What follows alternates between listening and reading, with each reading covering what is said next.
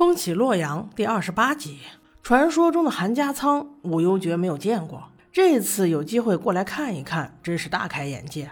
这里有二十万百姓和文武百官所有人的口粮啊！皇帝十分重视这里的安全。阿觉是护送武慎行和杨焕过来视察来的。嗣后，武慎行和武幽绝这两个人单独又约了一把，因为武慎行得知圣人专门封了武幽绝，也给了很多赏赐。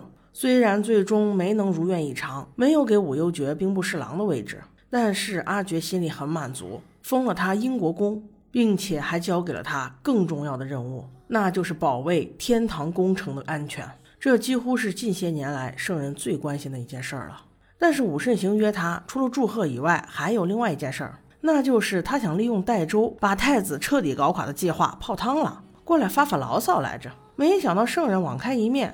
只是把自己儿子骂了一顿，关了个禁闭。哎，真是失望啊！正说话间，武幽绝接到密报，真是让他大跌眼镜啊！自己视如珍宝的阿月竟然失踪了。那到底是怎么回事呢？听我跟你细说。上集不是说到小白里和他家七娘被关了个隔壁，七娘一心只想道歉，他认为这一切都是他害的。这俩虽然在隔壁，可是说话比面对面听的都轻。小白里赶紧去安慰自己的媳妇儿，他觉得亲娘特别好，既懂他又帮他，真是他百里挑一呀。所以他请七娘不要自责，所有的一切共同承担即可。七娘感动的稀里哗啦呀。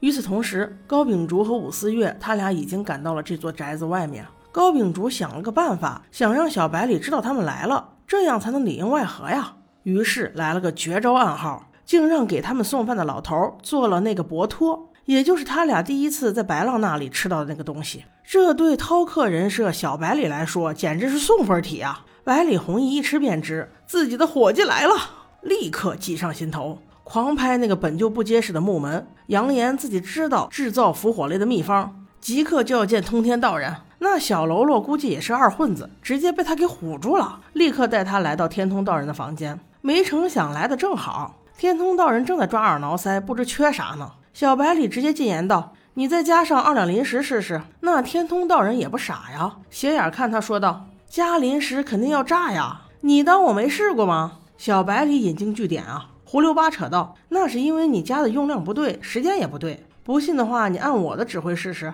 通天道人往后退了几步说：“那您请吧，爆炸也是先炸你，你可别说我没给你机会啊。”小白里一看，这娃总算是上当了，于是随便加了几块临时进去。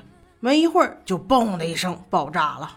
高秉烛、武思月一看，哟呵，机会来了，几个飞扑就冲进了院子。麻烦的是，天通道人实在是太狡猾，给跑了。高秉烛眼尖，立刻去追。那武思月怎能放任，也去追了。二人追着天通来到了一个山洞，山洞里漆黑一片，只能点火取光。没成想，走到深处，竟然全部都是已经制好的伏火雷。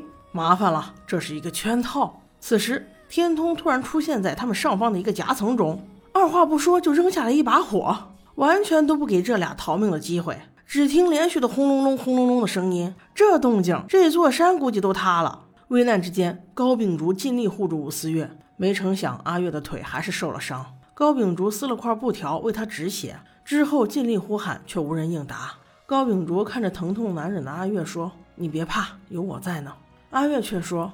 这段时间一直忙着查案，好久都没有这么静静的坐着了。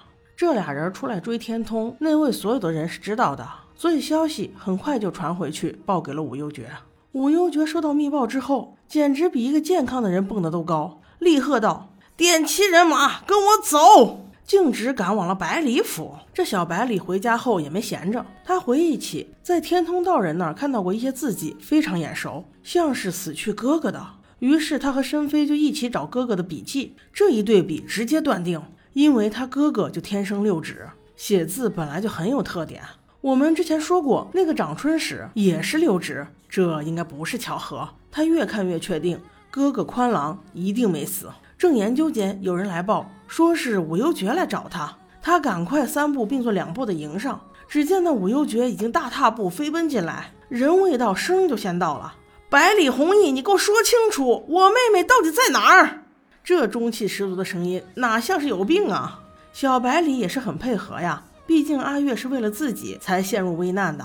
武幽觉在百里弘毅这儿得到了详情之后，又迅速赶往北山别院，去那附近查找妹妹的踪迹，并且临走前还放下狠话：如果我妹要是死了，那你必然活不了。嗯，好生霸气呀！百里弘毅帮不上什么忙，只能向上天祈福：高秉烛和武思月，你俩一定要活着呀！最后，我们再来说一下春秋道。这会儿再看到长春时，怎么看怎么像是百里家老大。他师妹长春时没事找事儿来找他 battle，催他赶快把伏火雷治好。他倒好，风轻云淡的说这事儿你别操心了，并且还警告师妹，你最好别太嚣张。师尊应该还活着呢。那他们的师尊到底是谁？阿月和高秉烛到底能不能获救？我们下集再说。